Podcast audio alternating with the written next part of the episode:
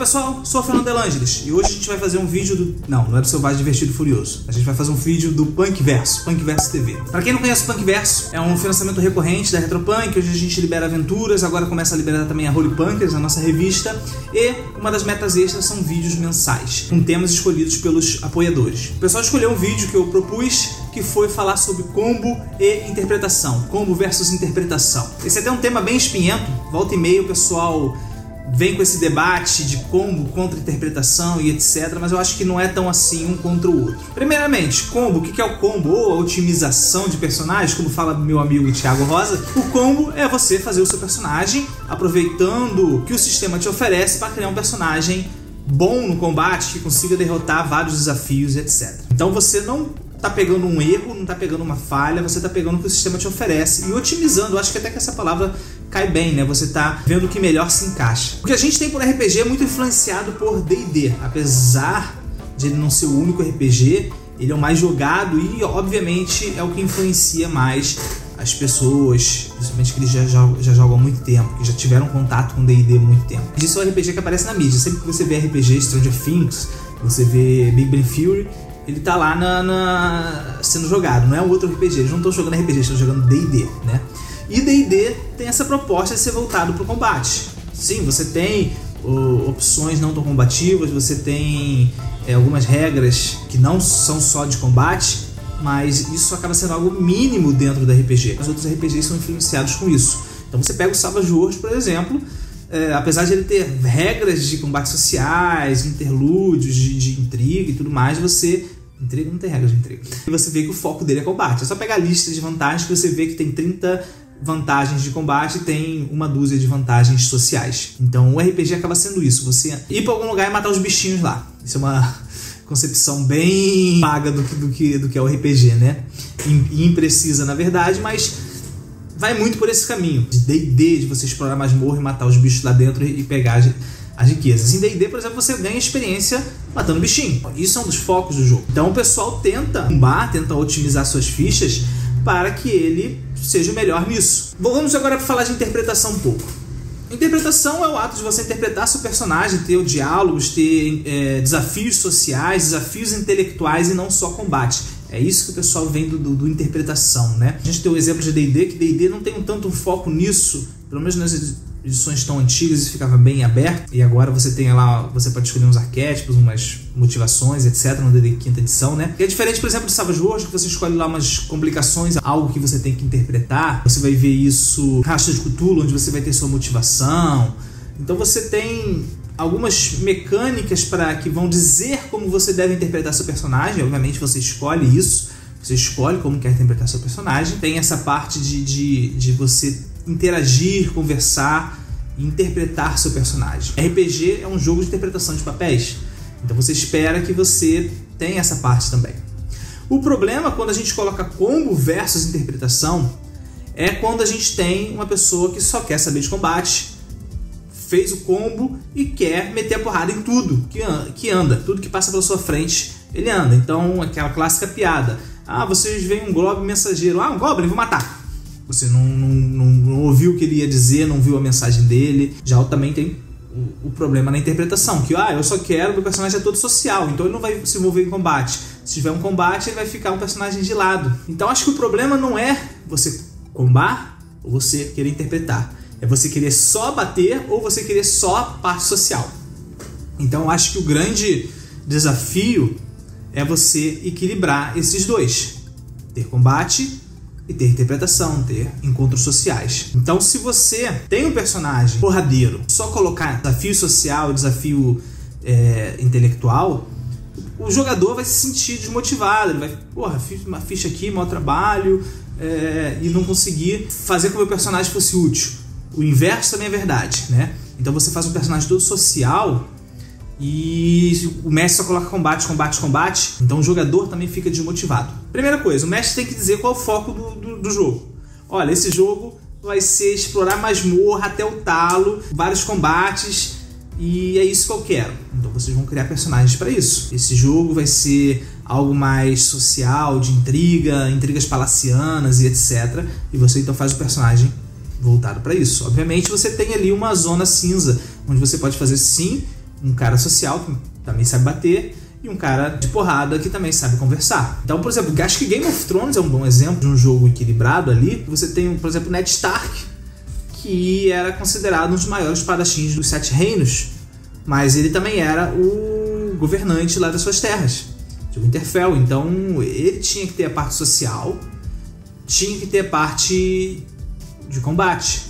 E na parte de intriga ele não gastou pontos e morreu por causa disso, né? Outro problema que a gente enfrenta não é só quando o jogador se sente inútil, é quando o mestre se sente inútil é quando você coloca lá um desafio, um combate, um único jogador que, que combou a ficha, otimizou a ficha, vai e derrota todo mundo em um turno. E tu fica meio, caraca, esse desafio era para ser o, principal desafio desse jogo, né? Mestres com um pouco mais de jogo cintura vão conseguir desenvolver a história mesmo com isso, mas talvez alguns mestres fiquem travados com isso. Já aconteceu com a gente, isso lá muito no início, que a gente tava jogando GURPS.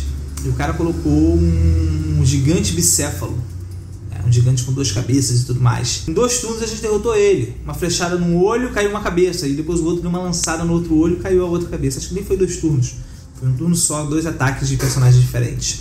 O mestre chegou e beleza, acabou minha aventura. E acho que ele se abalou tanto que a gente ter derrotado o, o desafio dele em um, em um turno só que ele acabou a aventura, fechou tudo e ficou conversando. Tem esse problema quando o personagem que comba desequilibra um pouco o jogo.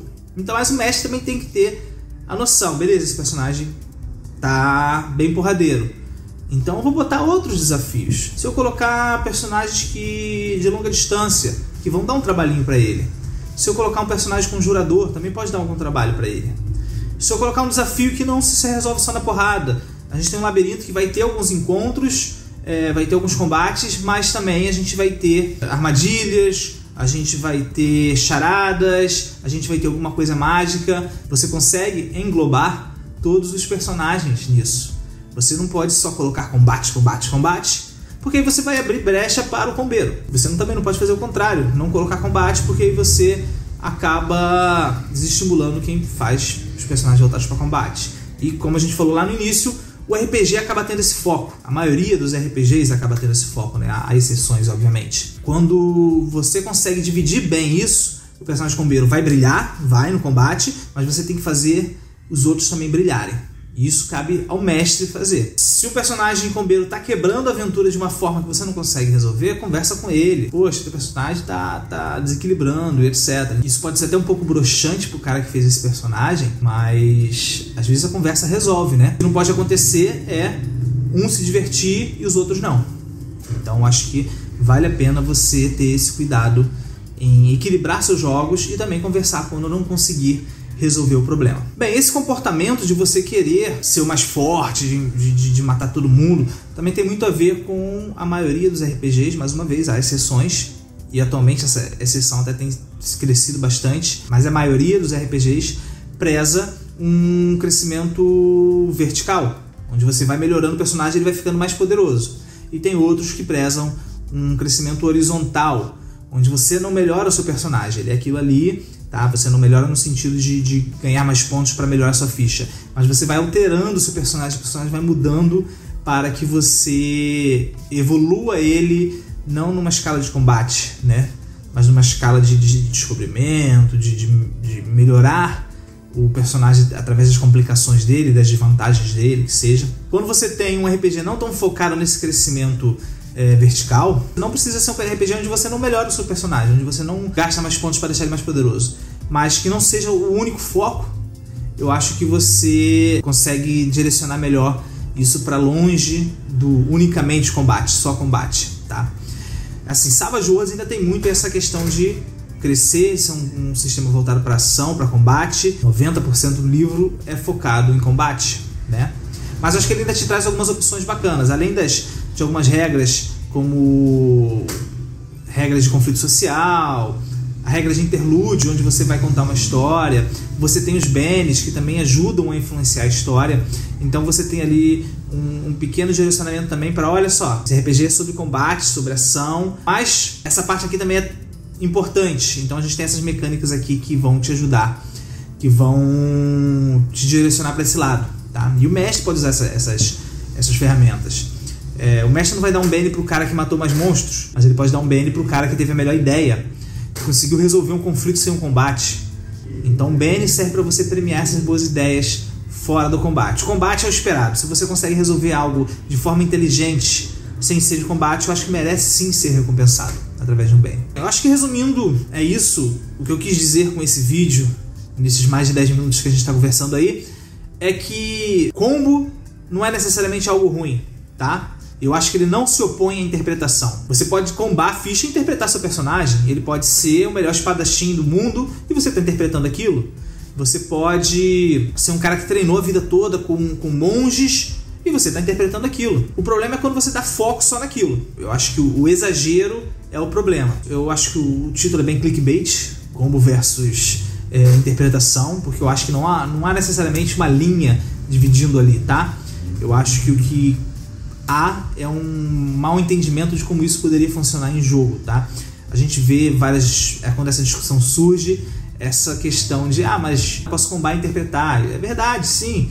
O problema é que muitas vezes você posso combar interpretar é que o cara quer fazer um bárbaro de inteligência 3 e meter porrada em todo mundo. No final das contas, eu acho que o que importa é todo mundo estar tá se divertindo. O que não vale é o cara querer pegar suplementos e juntar mil suplementos que muitas vezes não foram pensados para funcionar juntos e vão quebrar o sistema. Então, por exemplo, ah, tá, a gente está jogando Savage Worlds eu pego o Lankmar, eu pego o Inter Eternal, eu pego o outro cenário, ainda meto o Wage Wars ali e eu quero que e vou pegar vários combos, várias vantagens diferentes.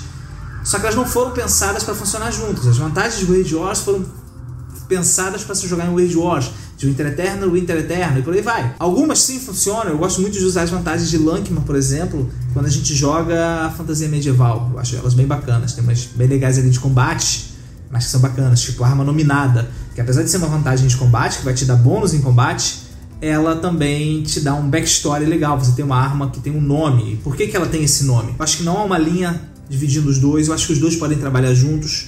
Depende de um equilíbrio de jogadores e mestres. Tá? Tentem exercitar isso, tentem conversar e dar holofote para todos os seus jogadores. Se um jogador fez um personagem que é um ranger, que sabe rastrear muito bem, ele espera que isso apareça em combate. Se o personagem fez um guerreiro, ele espera que, que, que suas habilidades com a espada sejam úteis em jogo.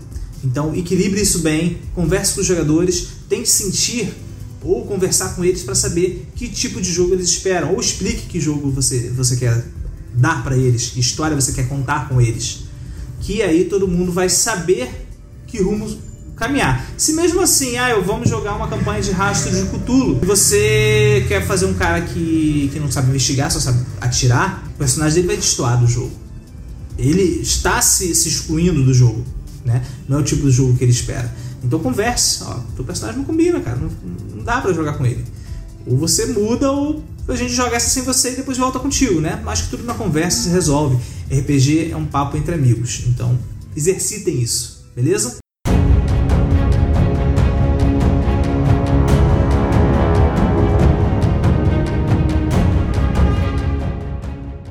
Bem, a gente fica por aqui hoje, o vídeo já está bem longo. Apoie o Punk Verso. Você vai ter aventuras mensais, você tem mais vídeos como esse, você tem workshops, descontos, uh, sorteios e a Role Punkers que recém voltou, tá? Nossa revista digital para falar sobre os jogos da Retropunk. Tá bem bacana, tá bem legal o material que tá vindo por aí. Então apoiem lá, deem uma força lá. Quanto mais gente apoiar, mais material a gente vai liberar. Até mais então.